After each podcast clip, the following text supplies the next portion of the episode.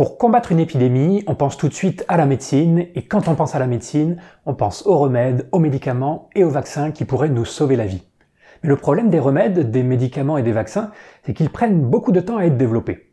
Et quand on est confronté à une maladie nouvelle, comme c'est le cas en ce moment avec le coronavirus SARS-CoV-2 de son petit nom, c'est encore plus frappant. Aucun médicament n'a encore fait ses preuves et aucun vaccin ne sera prêt avant au mieux un an et demi. Les médecins disposent de quelques moyens pour alléger les symptômes des patients, mais notre principale arme jusqu'ici contre le coronavirus a été l'arme comportementale. La plupart des solutions qu'on a mises en place contre SARS-CoV-2 sont des solutions comportementales, des solutions qui font appel à un changement de nos comportements. Se laver les mains, rester chez soi, garder des distances minimales, tousser dans son coude, regarder des vidéos de vulgarisation à la maison, etc., etc. Les mesures comportementales ont toujours fait partie de la médecine. Par exemple, quand on vous saoule pour manger 5 fruits et légumes par jour, ou qu'on vous demande de faire plus de sport, c'est bien parce qu'on essaie de lutter contre des maladies à titre préventif. Mais le comportement est aussi utilisé à titre curatif, comme quand on vous demande de prendre plus le soleil pour guérir d'une insuffisance en vitamine D et d'éteindre la télévision pour guérir d'une insuffisance en vitalité. On a tendance à l'oublier, mais le comportement c'est très important. L'OMS estime que plus de la moitié des années de vie en bonne santé qui sont perdues dans les pays de l'OCDE sont perdues pour des raisons comportementales, à cause du tabagisme, de l'alcool, des accidents domestiques, qui sont tous des problèmes de comportement, pas des problèmes liés à des bactéries ou des virus. Malgré tout ça, j'ai l'impression qu'on dénigre encore pas mal le comportement comme moyen de rester en bonne santé et qu'on est trop dans l'attente du médicament miracle. Qui serait content d'aller chez son médecin et d'en ressortir avec comme seule prescription un changement de comportement? C'est pourquoi, même si le mot médicament est normalement réservé aux substances qui font guérir, je vais défendre dans cette vidéo l'idée qu'on aurait tout intérêt à considérer le comportement comme un médicament et l'idée que ce médicament est très très très largement sous-utilisé dans la crise actuelle.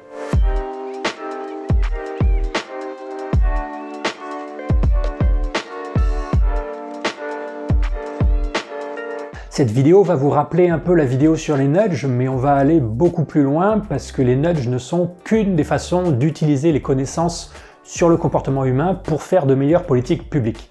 Et les nudges sont d'ailleurs pas toujours très bien vus par les chercheurs en sciences comportementales, parce qu'ils ont tendance à prendre un peu toute la lumière et à donner un côté bricolage aux sciences comportementales. Si c'est vrai que l'exemple de la mouche des urinoirs est toujours très drôle, surtout pour mes abonnés et leurs 5 ans d'âge mental, les sciences comportementales peuvent apporter bien plus que ça, que ce soit en amont en essayant de construire des politiques publiques adaptées au cerveau humain, et que l'on teste par exemple avant de lancer à grande échelle, ou en aval en essayant de comprendre pourquoi certaines politiques publiques marchent moins bien que d'autres.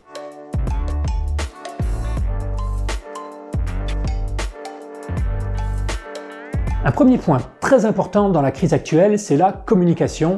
Tout ce qui peut clarifier, faciliter la communication est bon à prendre, puisqu'évidemment si les gens ne reçoivent pas les consignes ou les comprennent mal, ils ne risquent pas de les appliquer. D'ailleurs, rappelez-vous que la facilité était un des quatre grands piliers que vous pouviez utiliser dans une stratégie de nudge, avec le social, le moment opportun et l'attractivité. Pour mieux communiquer, passer par de la communication visuelle est très important non seulement utiliser des infographies, mais aussi faire attention aux formulations. Plutôt que de dire qu'un traitement réduit les risques de 50%, utilisez ce type de schéma.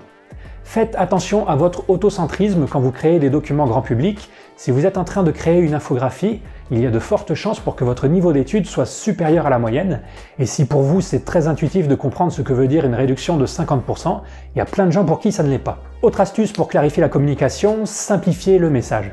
Il faut éviter de multiplier les messages. En anglais, ils ont cette expression less is more. Moins c'est plus, ce qui veut dire que parfois transmettre moins d'informations va aboutir à un message plus efficace. Et par exemple, on sait que certains nouveaux traitements contre le sida ont été moins bien suivis dans le passé parce qu'ils étaient trop complexes. On savait qu'ils étaient supérieurs en théorie, mais en pratique, cette efficacité était atténuée parce que les gens avaient plus de mal à les suivre. Quand vous n'avez pas d'autre choix que d'utiliser des mots, attention à nouveau à votre autocentrisme, utilisez du langage simple. Le but d'un message grand public n'est pas de montrer à quel point vous maîtrisez la langue de Jean-Baptiste Molière, faites relire votre texte à un géologue pour être sûr que tout le monde le comprendra. Aussi, n'utilisez pas d'échelle logarithmique, ça c'est quelque chose de très pertinent dans le cas de la Covid-19. On voit passer beaucoup de graphes en échelle logarithmique où sur l'axe des ordonnées, chaque gradation supplémentaire correspond à une augmentation différente. Et ça, c'est une représentation très utile pour les scientifiques, mais pour le grand public, c'est très contre-intuitif, mieux vaut vous en passer. Dans la même veine, n'utilisez pas de pourcentage ou de probabilité. Ne dites pas 20% d'infectés ou une probabilité d'être infecté de 0,2.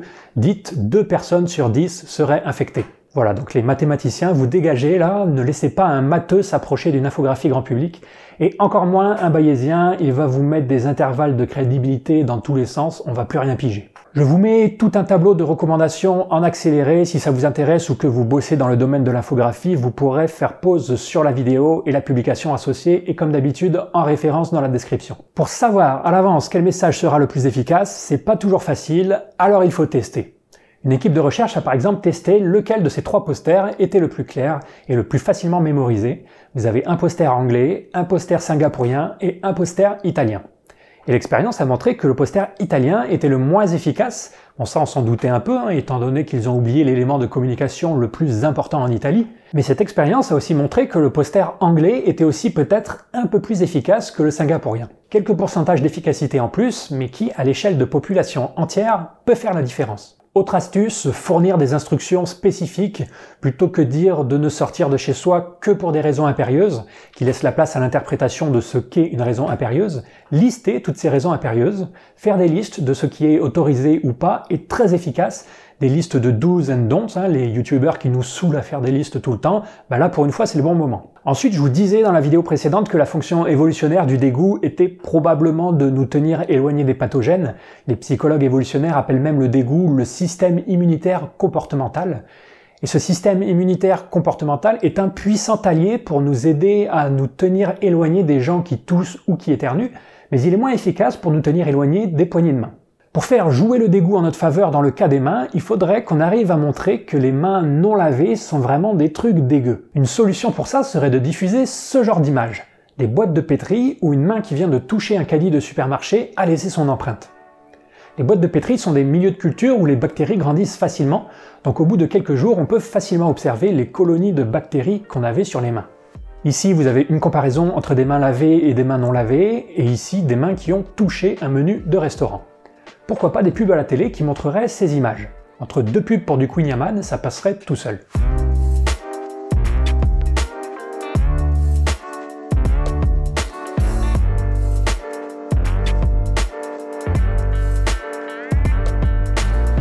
Plongeons encore un peu plus dans les profondeurs du comportement humain. Si vous êtes spectateur assidu de ma chaîne, vous devez vous souvenir que dans ma série sur la morale, on avait parlé de toute l'ambivalence du comportement humain qui est à la fois égoïste et à la fois moral. Ce qui permet deux stratégies pour influer sur le comportement des gens, soit parler à leur égoïsme, soit parler à leur sens moral, deux stratégies qui ne sont pas mutuellement exclusives. Si vous choisissez de parler à l'égoïsme des gens, vous devez essayer de leur faire peur en matérialisant les risques qu'ils encourent du mieux que vous pouvez. Si vous choisissez cette stratégie, les psychologues recommandent de ne pas avoir peur de faire peur. Pourquoi? Bah, Pour deux raisons. D'abord parce que les mauvaises nouvelles voyagent mieux que les bonnes nouvelles. Si vous êtes tout le temps dans un discours qui se veut rassurant, si vous dites tout va bien se passer mais restez chez vous quand même, les gens risquent de ne vous écouter que d'une oreille et vous risquez de diminuer l'impact de vos recommandations par rapport à une situation où vous dites la situation est très grave, restez chez vous. Vous n'avez pas besoin d'exagérer la menace, hein, mais il faut pas non plus l'atténuer. Et l'autre raison pour laquelle il ne faut pas avoir peur de faire peur, et c'est en lien avec ma dernière vidéo sur la panique et le PQ, c'est que la peur ne s'accompagne pas de panique généralisée, contrairement à ce qu'on a tendance à croire. Le plus gros danger dans une situation de crise, ce n'est pas que les gens réagissent trop fortement, c'est qu'ils ne réagissent pas assez. Et en plus, dans la situation actuelle, si la panique ça se résume à une pénurie de PQ dans les supermarchés, eh bien, personnellement, je préfère largement ça à des dizaines de milliers de morts en plus dans les hôpitaux. Si vous choisissez cette stratégie de faire peur aux gens, il faut quand même faire attention à informer les gens en même temps de ce qu'ils peuvent faire ou doivent faire. Il faut leur donner des consignes. Il ne faut pas laisser un cerveau humain dans une situation de danger sans qu'il ne sache quoi faire, c'est très désagréable pour lui. Donc ça, c'était la stratégie parler à l'égoïsme des gens en leur faisant mesurer clairement les risques qu'ils courent. Mais vous pouvez aussi choisir la stratégie parler à la morale des gens. Et cette fois, plutôt que d'insister sur les risques que courent les gens, vous insistez sur les risques qu'ils font courir aux autres. Le gouvernement italien a par exemple utilisé une stratégie comme ça en étant très précis sur les risques qu'un Italien qui ne se confinait pas ferait courir aux autres. 672 personnes infectées en un mois, dont 3 en moyenne qui mourraient. On dit aux gens, si vous ne vous confinez pas, vous allez tuer 3 personnes en moyenne, basées sur des vrais modèles. Certains d'entre vous trouveront sûrement ça choquant, mais est-ce plus choquant de s'entendre dire ça, ou de faire réellement mourir 3 personnes qui n'avaient rien demandé? Et sans aller jusqu'à cet exemple italien un peu extrême, on peut quand même remarquer que la stratégie d'insister sur les risques qu'on fait courir aux autres est intéressante pour toucher les personnes qui ne sont pas très sensibles aux risques qu'ils encourent eux-mêmes. Je pense notamment aux jeunes sachant qu'on peut se considérer jeune jusqu'à 31 ans à peu près. Eh bien pour les jeunes, c'est pas très efficace de leur dire qu'ils peuvent mourir, d'abord parce que dans le cas de la Covid-19, leurs chances de mourir sont très faibles, mais aussi parce que quand on est jeune, on n'a pas peur, on est un bonhomme, c'est pas un petit virus qui va nous empêcher d'aller supporter le Paris Saint-Germain en huitième de finale de la Ligue des Champions. Donc quand on s'adresse aux jeunes, c'est a priori plus efficace d'insister sur les risques qu'on fait courir aux autres. En plus de lancer un hashtag restez chez vous, on aurait peut-être dû aussi lancer un hashtag je fais pas ça pour moi. Et le plus fou, c'est qu'insister sur les dangers qu'on fait courir aux autres marche aussi avec les soignants. Une étude a montré que pour encourager le personnel soignant à se laver plus les mains, il était plus efficace de leur dire que se laver les mains empêche les patients d'attraper des maladies que de leur dire que se laver les mains vous empêche d'attraper des maladies. On pourrait aussi transférer le concept des hashtags et des photos de profil restez chez vous dans la vraie vie. Ce hashtag Restez chez vous a pas mal circulé sur les réseaux sociaux et il a deux intérêts majeurs. D'une part, contribuer à la diffusion des consignes, mais aussi marquer son propre attachement au respect des consignes. Arborer ce hashtag, c'est en quelque sorte montrer que l'on se comporte bien soi-même. Et ça, c'est très important parce que même si beaucoup de gens n'hésitent pas à coopérer sans rien attendre en retour, quand on donne aux humains un moyen de rendre public leurs bonnes actions, ça les incite à les renforcer. Au moment du déconfinement, ce serait excellent si on pouvait donner un moyen aux gens de montrer qu'ils respectent les règles de distance de sécurité, par exemple en mettant en place un système de rubans colorés, comme le ruban du sida, qui serait un moyen de montrer que l'on continue à respecter les règles de distanciation sociale malgré le déconfinement. Plus on donnera aux gens de moyens de montrer qu'ils respectent les règles, plus ils seront enclins à les suivre. Oups j'ai fait tomber ma carte de donneur de sang. Premier don effectué le à l'âge de 18 ans. Waouh, j'avais complètement oublié ce détail. Enfin, dernier point hyper important dans cette crise, c'est la confiance. C'est hyper important de renforcer la confiance que les citoyens ont dans l'idée que les autres respectent aussi les consignes, parce qu'on aura plus tendance à respecter les consignes si les autres les respectent aussi. Tout ça s'analyse très bien en termes de coûts d'opportunité, mais je ne vais pas développer ce sujet ici. Or, à l'heure actuelle, il est très probable que les Français aient une vision faussée du comportement de leurs voisins. Un sondage a montré que 73% des Français pensent que les autres n'en font pas assez, alors que dans le même temps, 90% des Français déclarent rester chez eux, se laver plus les mains et faire beaucoup plus d'efforts. Ces deux chiffres ne sont pas compatibles, donc euh, soit les Français mentent sur leur propre comportement, soit ils ont une vision erronée du comportement des autres. Et pourquoi on aurait une vision erronée du comportement des autres? Ben Parce que les bons comportements ne reçoivent pas beaucoup de publicité. Non seulement pour les médias, c'est pas très intéressant de faire un reportage sur les gens qui restent chez eux,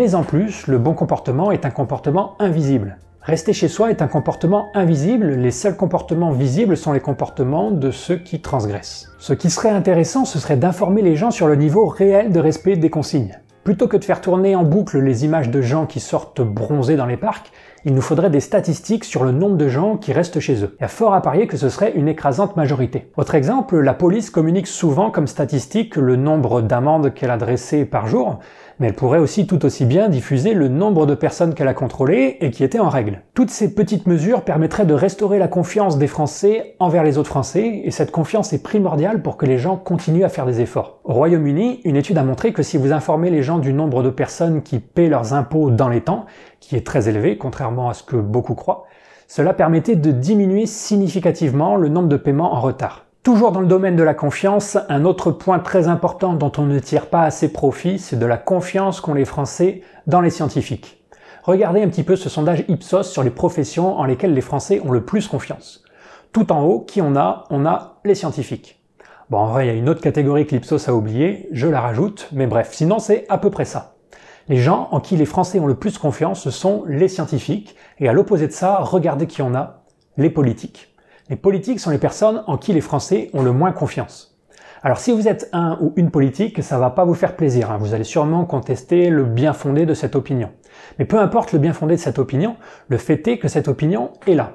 Et dans une situation aussi grave que celle que nous vivons aujourd'hui, il me semble important que les politiques s'effacent le plus souvent possible au profit des scientifiques quand il s'agit de parler aux Français, de leur annoncer des nouvelles mesures dont l'adoption pourrait sauver la vie de milliers de personnes. Actuellement, on a la chance d'avoir un conseil scientifique tout à fait compétent qui conseille le gouvernement et ils ont fait un effort de transparence en produisant des rapports réguliers pour informer la presse et le grand public. C'est déjà pas mal, hein. on aurait pu avoir un gouvernement qui gouverne sans l'avis des scientifiques. Mais je trouve que cette chance extraordinaire que les Français aient tant confiance dans les scientifiques n'est pas assez exploitée entre guillemets et j'espère qu'elle va l'être plus dans les semaines à venir. Il est par exemple probable qu'un des enjeux forts du déconfinement sera l'adoption d'une application de suivi qui permette de remonter à la source des infections très rapidement. Mais l'efficacité de cette application dépendra en grande partie du pourcentage de personnes qui accepteront de l'installer sur leur téléphone. Voir cette vidéo de Science for All pour plus de détails. Cependant, pour que ceci ait une chance de fonctionner, il faut absolument que le contact tracing soit adopté de manière massive. En effet, il y aura une différence énorme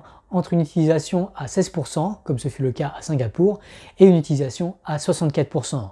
La différence ne serait pas de x4, elle serait de x16. Et il est probable qu'il y aura beaucoup de réticences. Mais j'espère que si nous en venons effectivement à utiliser de telles applications, elles nous seront présentées non pas par des politiques, mais par des scientifiques qui seront capables de nous expliquer non seulement leur nécessité, mais aussi leur fonctionnement en toute transparence. Si ça peut permettre de faire en sorte que ces applications soient mieux acceptées, il me semble que ça justifie tout à fait que les politiques se mettent en retrait. Et pour ces mêmes raisons de conservation de la confiance, j'en veux beaucoup aux scientifiques qui profitent de la crise actuelle pour mettre en avant leur petite personne, leur petit institut, leur petite molécule sur laquelle ils bossent depuis des années, accusant les autres à la moindre contradiction de lobbyisme et de complotisme. Ces personnes ne pensent qu'à leurs pommes et j'espère que la communauté scientifique les sanctionnera fermement quand la crise sera passée. Toujours dans le domaine de la confiance, on pourrait aussi s'appuyer sur la confiance qu'ont les gens dans leur communauté et en particulier dans les influenceurs. Ça marche bien aussi. Dr Nozman a fait des vidéos très bien sur le coronavirus, Squeezie aussi, et c'est très important que ces personnes influentes continuent à transmettre de l'info de qualité. Leur impact est vraiment énorme. Il faudrait que l'Elysée ait la ligne directe de Squeezie. Personnellement, ça m'étonnerait pas qu'une vidéo de Squeezie ait plus d'impact que n'importe quel message de prévention que vous diffuserez à la radio ou à la télé, surtout pour atteindre les jeunes.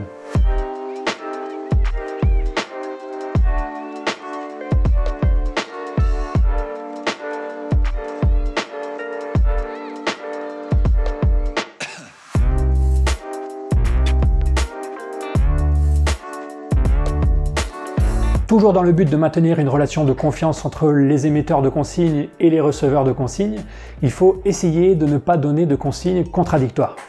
Mais le problème, c'est qu'on est aujourd'hui dans une situation où tout change très vite, où la science progresse et avance chaque jour, et il est donc normal que d'une semaine sur l'autre, les consignes puissent changer. Du coup, une des réactions normales des gens quand ils voient que les consignes changent, c'est de se dire qu'il n'y a plus personne à la barre, que personne ne sait vraiment ce qu'il faut faire, ou pire, que certaines personnes ont menti dans le passé. À la place de ça, il faudrait que les gens comprennent que c'est au contraire rassurant de voir que les consignes évoluent, que ça veut dire que les consignes restent toujours adaptées à la situation et qu'elles intègrent toujours les dernières découvertes qu'on a faites sur le coronavirus. Beaucoup de gens sont confrontés pour la première fois de leur vie à la façon dont la science fonctionne vraiment et pas à la science des manuels scolaires où tout semble figé depuis longtemps et impossible à remettre en cause.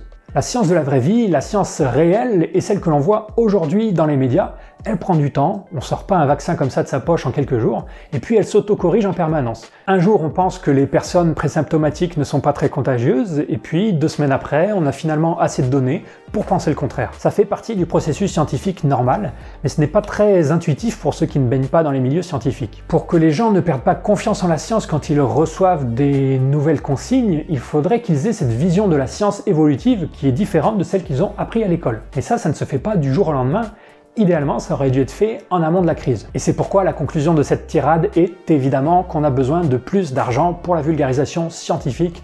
Il faut de l'argent public pour la vulgarisation. Des chaînes comme Hygiène Mentale, Le Réveilleur et Monsieur Phi sont des chaînes d'intérêt général qui devraient être financées par de l'argent public. Ok, je vais m'arrêter là. Alors, comme dans la vidéo Nudge, je voudrais rappeler que les sciences comportementales ne sont pas la panacée et qu'il faut savoir rester humble. Ces sciences sont encore assez jeunes, elles viennent de traverser une décennie d'incertitude où beaucoup de résultats ont été remis en cause, Et des résultats obtenus dans certaines conditions ne sont pas forcément généralisables à d'autres conditions. On a aussi un problème de confrontation entre théorie et pratique. Par exemple, si on sait qu'en théorie, il ne faut pas submerger les gens d'informations, dans le cas du coronavirus, chaque information a l'air d'être très importante et ce serait difficile de savoir quelles consignes ne pas transmettre. On a aussi parfois tendance à dire que les apports des sciences comportementales sont du domaine du cosmétique, que ce sont des méthodes qui vont faire gagner quelques pourcentages d'efficacité, mais qui ne vont pas révolutionner les politiques. Je pense que c'est assez vrai, hein. personnellement je considère que les sciences comportementales ont souvent un rôle de lubrification des politiques publiques, mais je pense que vous serez tous d'accord avec moi pour dire que dans la vie, il y a des situations où la lubrification fait toute la différence. Je pense bien sûr au moteur de nos voitures. Et quand bien même la lubrification ne jouerait qu'un rôle mineur, ça ne veut pas dire qu'on peut la négliger. Vous avez peut-être entendu dire qu'après le confinement, notre retour à une vie à peu près normale allait dépendre d'un paramètre qu'on appelle le taux de reproduction, souvent noté R de T. C'est le nombre de personnes qu'une personne infectée infecte en moyenne. Et si ce paramètre est égal ou inférieur à 1, tout va bien, parce que ça veut dire que chaque personne infectée ne va en infecter qu'une au plus, donc il n'y a pas croissance de l'épidémie. Mais si ce paramètre augmente ne serait-ce qu'à 1,1, on est foutu, ça veut dire qu'il faudra se reconfiner d'ici quelques mois. Une différence toute petite de 0,1 personnes infectées en moyenne peut faire toute la différence entre un nouveau confinement dans quelques mois ou pas. C'est pourquoi en matière de politique publique, même des mesures de faible impact peuvent être intéressantes, surtout quand elles coûtent très peu cher à mettre en œuvre. Faire annoncer les prochaines mesures par un scientifique plutôt que par un politique, ça coûte que dalle, et pourtant il y a fort à parier que ça aurait un effet non négligeable. C'est un peu dommage que dans le conseil scientifique qui conseille notre gouvernement en ce moment, il n'y ait aucun représentant des sciences cognitives. Le président du conseil, M. Delfrécy, est très bien au courant de l'importance de l'interdisciplinarité pour gérer cette crise, puisque dès le début, il a intégré un sociologue et une anthropologue à son équipe de choc, ce qui est déjà super. Mais les sciences du cerveau ne sont pas du tout représentées, alors que les principaux leviers d'action qu'on a à l'heure actuelle sont des leviers comportementaux. Je répète, notre principal moyen de lutter contre l'épidémie à l'heure actuelle, c'est de communiquer avec des cerveaux, et on n'a aucun représentant des sciences du cerveau dans le conseil scientifique. Monsieur Delfrécy, il n'est pas trop tard pour ajouter un ou deux psychologues à votre équipe de choc. Et ce, d'autant plus que se trouve déjà au sein des services de l'État une équipe formée à ces approches. Depuis quelques années, existe en France un truc qui s'appelle la Direction interministérielle de la transformation publique, abrégé DITP, qui a pour but d'essayer de réformer l'État et l'action publique, de rendre l'action publique plus efficace. Et cette DITP, elle comprend des docteurs en sciences cognitives qui utilisent les sciences comportementales dans leur travail. Ils sont de plus en plus sollicités par différents ministères en ce moment, ce qui est une très bonne chose, hein, et ils accompagnent des initiatives plus spécifiques autour de la communication sur le coronavirus. Mais ils pourraient faire beaucoup, beaucoup plus, et j'espère que cette vidéo vous en aura convaincu. Dans les semaines qui viennent, on ne pourra pas compter sur un vaccin et il est très peu probable qu'on puisse compter sur un traitement. Si un traitement est découvert, tant mieux, ça nous économisera quelques centaines de milliers de morts à l'échelle mondiale, mais il faudra probablement faire sans. Les problèmes matériels, les problèmes structurels, le manque de moyens des hôpitaux sont tous également très importants, mais la plupart ne seront pas non plus résolus en quelques semaines. Tout porte à croire que dans les semaines qui viennent, pour lutter contre la crise et éviter un deuxième confinement, on ne pourra compter que sur nous et nos comportements. Alors ne l'oublions pas, le comportement est un médicament. Merci à Mariam Chamat, Coralie Chevalier, Nicolas Baumard, Hugo Mercier, Stéphane Giraud et Camille Lacliffi de m'avoir laissé reprendre le contenu de leur conférence. Je mets le lien de la conférence entière dans la description. Et gros merci à Mariam Chamat pour la relecture. La DITP a produit des guides très bien faits que je vous recommande si vous voulez approfondir ces sujets. D'abord, ce guide vous parlera de l'idée générale derrière ces approches comportementales des politiques publiques de façon plus détaillée que je ne l'ai fait ici. Et ce deuxième guide vous donnera plein d'exemples d'études ou d'interventions dans le monde qui ont utilisé les sciences comportementales. Trois autres guides plus précis sont disponibles, un sur comment mieux organiser votre travail, un sur la phobie administrative, utile pour tous ceux qui communiquent avec du public, et un sur l'environnement et des moyens comportementaux pour essayer d'accélérer la transition écologique. Tous les liens sont en description. Merci enfin à Pouf, Thomas, Guillaume, Bertil, Victor et aux 867 autres humains qui me soutiennent sur Utip et Tipeee. Vous êtes des amours de primates. Prenez soin de vos cerveaux et à très bientôt.